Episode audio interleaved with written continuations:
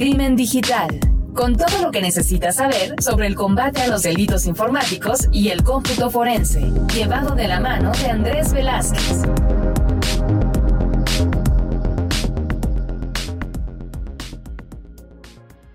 ¿Qué tal amigos de Crimen Digital 2.0? Mi nombre es Andrés Velázquez, me encuentran en Twitter como arroba cibercrimen y en Facebook como Andrés Velázquez.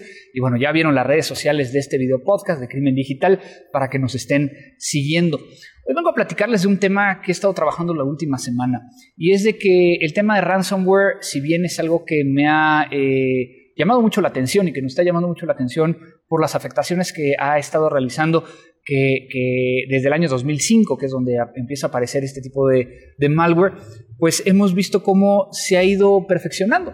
Esto es que, por ejemplo, hay una versión de, estos ransomwares que ahora lo que hacen es buscan si tienes instalado Dropbox para poder llegar a cifrar aquella información que tienes en Dropbox y, no nada más la, información que está en la máquina. Algunos ransomwares nuevos lo que están haciendo es eh, cifrando información, pero otros lo están haciendo que no tengas acceso a un dispositivo, como podría llegar a ser un teléfono celular o un smartphone. Esto hace que toda la tecnología vaya siempre avanzando en cuestión de cómo nos está afectando, y eso es lo que normalmente cubren los medios, pero pocas veces se ve eh, la parte de atrás, la parte de cómo los investigadores eh, hacen ingeniería reversa de malware para poder llegar a detectar qué es lo que hace, a, quién se, a qué lugar se comunica, con quién se comunica, cómo se comunica, y que es un tema que eh, se divide en dos partes, el, tema de análisis de comportamiento y el análisis estático de, dicha muestra.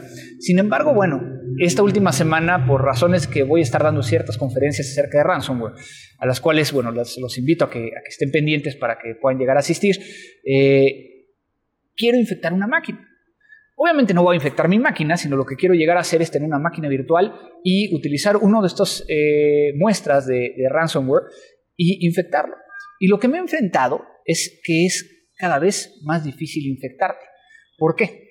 Porque dentro de estas herramientas que, que los mismos desarrolladores del malware están utilizando, detectan si está siendo corrida dentro de una máquina virtual para que entonces el investigador no pueda llegar a detectar cómo funciona.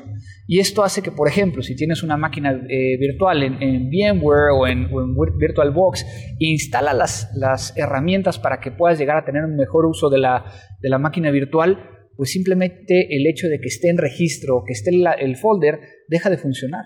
Otra de las cosas es de que cuando nosotros virtualizamos, el hardware tiene ciertas características especiales, haciendo que entonces cuando uno quiera llegar a ejecutar el malware, tampoco funciona. Incluso, por ejemplo, me, encontré en algunos casos eh, ciertos eh, ransomwares que si no tienen conexión a, Internet legítimo, es decir, que aunque tú estés eh, generando una, situación donde a lo mejor es un honeypot para que se pueda llegar a conectar a Internet, pues no funcionaría. Esto hace que, que, de alguna manera sea cada vez más difícil también el detectarlo, pero también el hacer una prueba de concepto, como es mi caso. Mucha gente lo que está diciendo es qué va a suceder y cómo tenemos que protegernos del ransomware. Y esa es la pregunta que te tengo para ti. Eh, ¿Cómo te proteges del ransomware? Hay ciertas personas que dicen que a lo mejor una de las soluciones podría llegar a ser virtualizar. En el momento en que nosotros virtualizamos nuestro correo o virtualizamos nuestro navegador, puede llegar a ser que entonces no tengamos una infección. ¿Ustedes qué opinan? Escriban aquí abajo. Y entonces con esto terminamos. Crimen Digital 2.0. La tecnología avanza más y más cada día, pero ahora ya estás preparado. Crimen Digital.